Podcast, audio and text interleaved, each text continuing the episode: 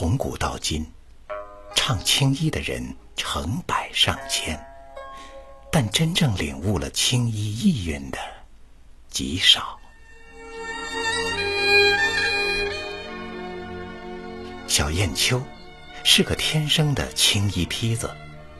二十年前京剧《奔月》的演出，让人们认识了一个真正的嫦娥。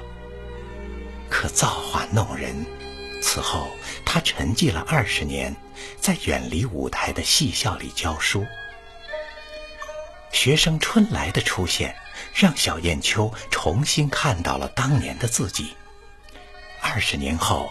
奔月复排，这对师生成了嫦娥的 A、B 角。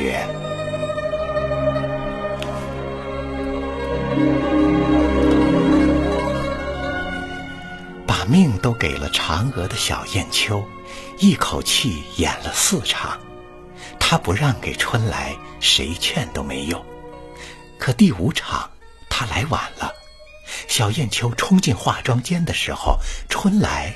已经上好妆了，他们对视了一眼，小燕秋一把抓住化妆师，她想大声说：“我才是嫦娥，只有我才是嫦娥。”但是，他现在只会抖动着嘴唇，不会说话。上了妆的春来，真是比天仙还要美。她才是嫦娥。这个世上没有嫦娥，化妆师给谁上妆，谁就是嫦娥。大幕拉开，锣鼓响起来了。小燕秋目送着春来走向了上场门。小燕秋知道，她的嫦娥，在她四十岁的那个雪夜。真的死了。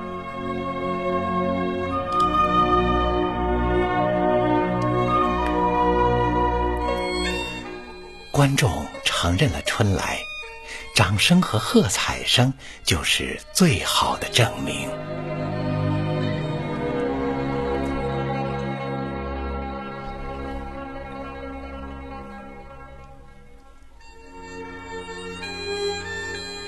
小燕秋。无声地坐在化妆台前，他望着自己，目光像秋夜的月光，汪汪地散了一地。他一点都不知道自己做了些什么。他拿起水衣给自己披上，取过肉色的底彩挤在左手的掌心，均匀的一点一点往手上抹，往脖子上抹，往脸上抹，然后。请化妆师给他吊眉、包头、上齐眉、戴头套，镇定自若，出奇的安静。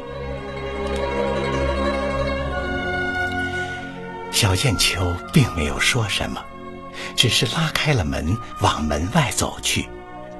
小燕秋穿着一身薄薄的戏装走进了风雪，她来到了剧场门口，站在了路灯下面。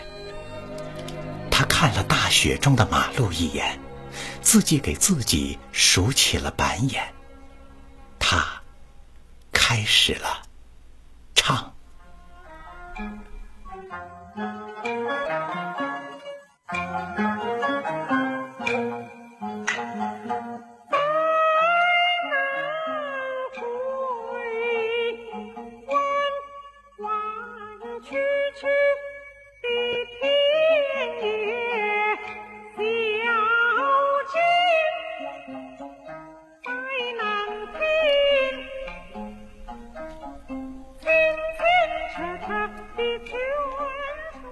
唱的依旧是二黄慢板转原板，转流水，转高腔。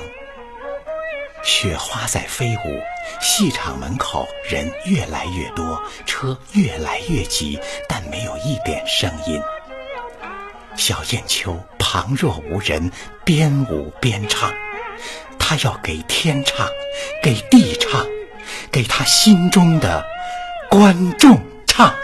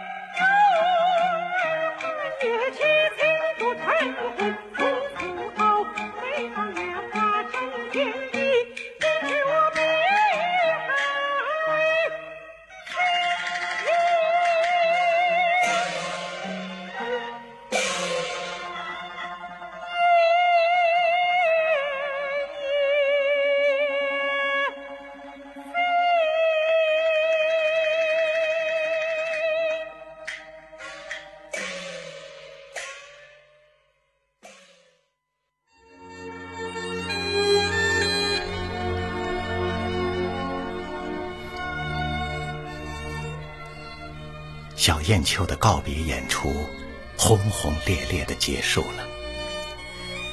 人的一生，其实就是不断失去挚爱的过程，而且是永远的失去。这是每个人必经的最大的伤痛。而我们从小燕秋的微笑中，看到了他的释怀，看到了他的执着和期盼。生活中充满了失望和希望，失望在先，希望在后。